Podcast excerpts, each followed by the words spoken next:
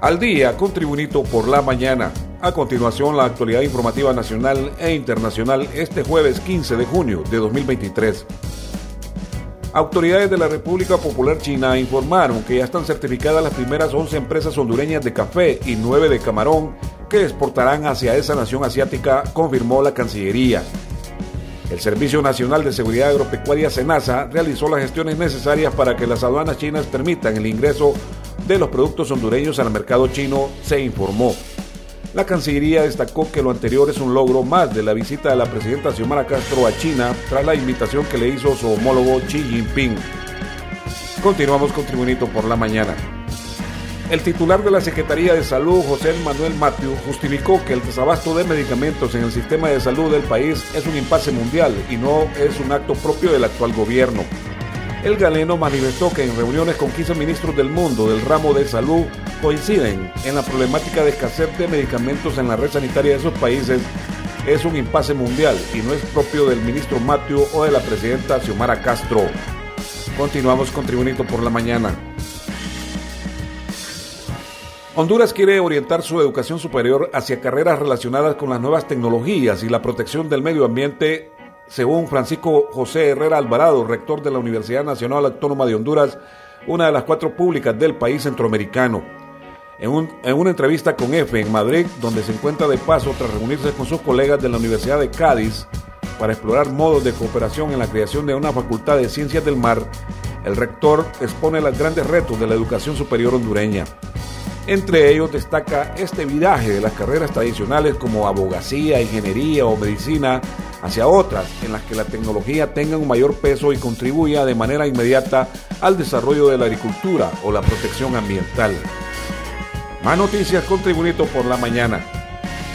Tomando en cuenta que se debe evitar un mal mayor para el país, el jefe de bancada del Partido Liberal, Mario Segura, dijo que de no haber otra alternativa a la bancada liberal en el Congreso Nacional, apoyaría compras directas de energía. Reconoció que la crisis en distribución, líneas de transmisión y potencia es grave, por lo que hay muchas pérdidas. El diputado liberal Mario Segura expresó que se espera que se acceda a un préstamo para una solución integral de la crisis energética y que pase porque todos los sectores estén conscientes de que es un problema mayor para Honduras. Más noticias con Tribunito por la mañana. Con la participación de al menos 500 efectivos policiales entre agentes penitenciarios y elementos de la Policía Militar del Orden Público, se lleva a cabo la Operación Refundación Penitenciaria 2 en el Centro Penitenciario de Olanchito Lloro, norte de Honduras. Bajo la dirección de la viceministra de Seguridad Yulisa Villanueva y el directorio estratégico del Instituto Nacional Penitenciario, el contingente uniformado ingresó al establecimiento penal de Olanchito Lloro a las 6.05 de la mañana. Siguiendo las instrucciones de las máximas autoridades penitenciarias, varios efectivos portan cámaras de vídeo en sus cascos para documentar la operación. Es un proceso ordenado. Los reclusos fueron convocados uno por uno para salir de los dormitorios, permitiendo a las autoridades y al personal de apoyo llevar a cabo las acciones de búsqueda. El objetivo de estas medidas es el decomiso de armas, drogas y otros objetos y sustancias prohibidas para los internos del centro penal de Olanchito Lloro. En las informaciones internacionales desde Bogotá, Colombia, se informa Hace dos semanas Wilson rompió la correa que lo unía a su guía y se lanzó a la selva colombiana tras el rastro de cuatro niños extraviados que sobrevivieron a un accidente de avioneta en Colombia. Los niños aparecieron, pero se desconoce el paradero del perro.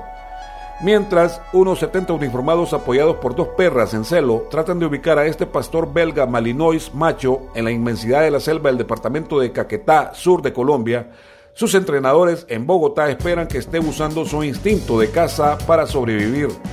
Es un perro muy fuerte, muy bien formado. Tenemos la confianza de que esté vivo todavía, dijo a la agencia francesa de prensa el soldado Elvis Porras, instructor canino de la Escuela de Ingenieros Militares donde se formó el perro Wilson.